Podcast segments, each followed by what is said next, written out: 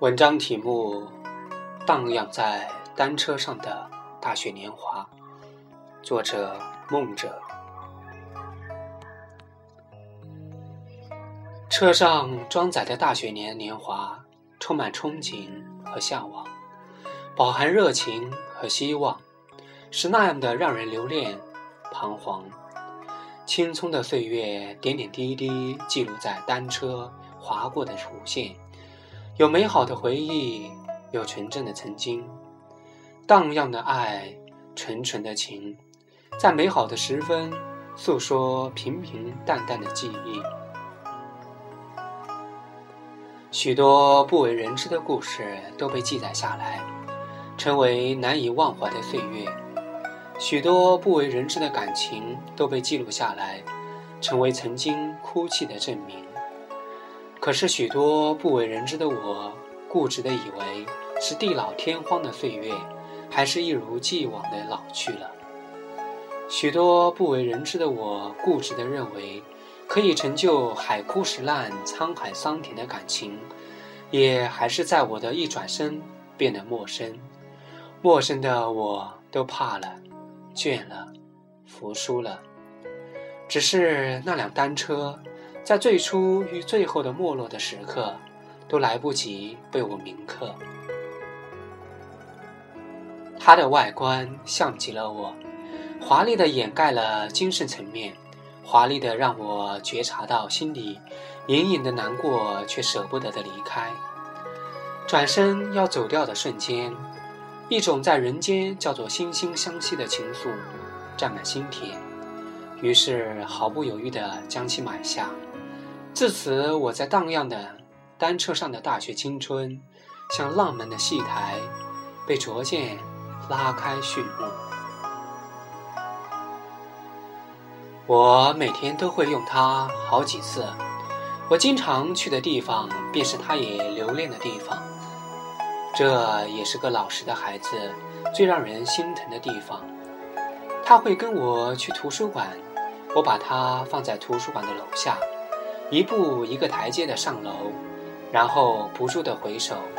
我怕极了校园里流传的那个手法特别灵活的偷车贼，只怕在我的一转身的刹那，单车再也看不见。这样的反反复复，被别人说成精神病也罢，小气鬼也行，谁让我们如此惺惺相惜？我们去的最多的地方就是学校附近的假的、可以乱真的假山。有一个长长的我都不知道怎么形容的坡道，道旁布满鲜花和草裙。因为我喜欢把车速骑到很快，所以风的声音不绝于耳，吹在脖子里，凉凉的，感觉舒服极了。可是我也常常想。要是有一天，单车后座不再空荡荡的就好了。许多时候，天气和他叫板，都要被他的勇敢不屈所征服。风停了，雨走了，雪不再来了，雾也变得澄清了。可是我的单车生锈了，难骑了，不听。我的话了。当我筹划着准备约个女同学一起去电影院看电影的时候，单车已经以沉默的姿态想要告老还乡。于是那些假设，那些女孩子就没有坐上我的单车。在我为她的辛苦奔波而愧疚的时候。一种补偿的办法，便是对他养护、爱惜，比如经常擦拭、暂停使用、再不外借等。一直以为自己是一个被遗弃的孩子，所以对照顾物品和别人不负有任何责任。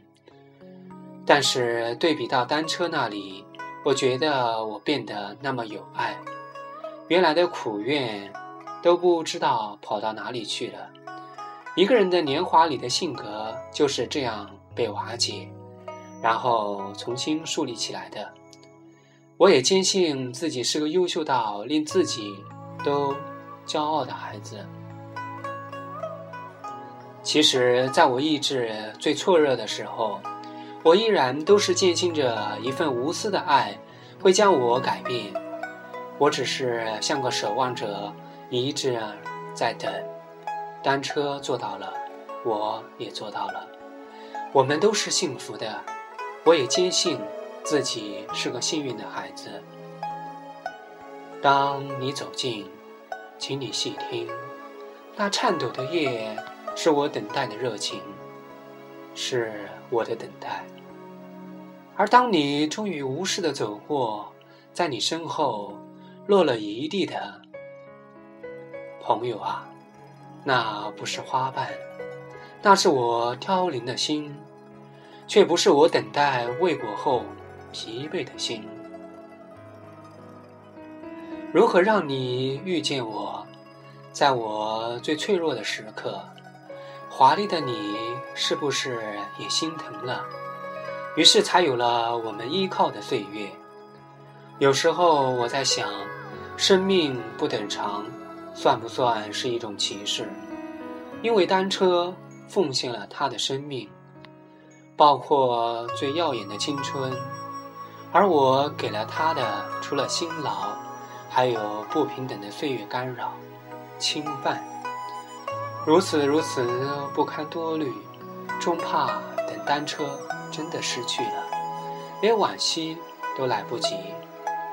我唯一能做的就是倍加爱惜它，想呵护自己心爱的女子，不依不饶的爱惜，心如止水的相待，表里如一的相送，淡淡平平的相依。我愿为你披上世界上。最成熟的衣裳，让图书馆的文化底蕴把你的华丽衬托出耀眼的内涵。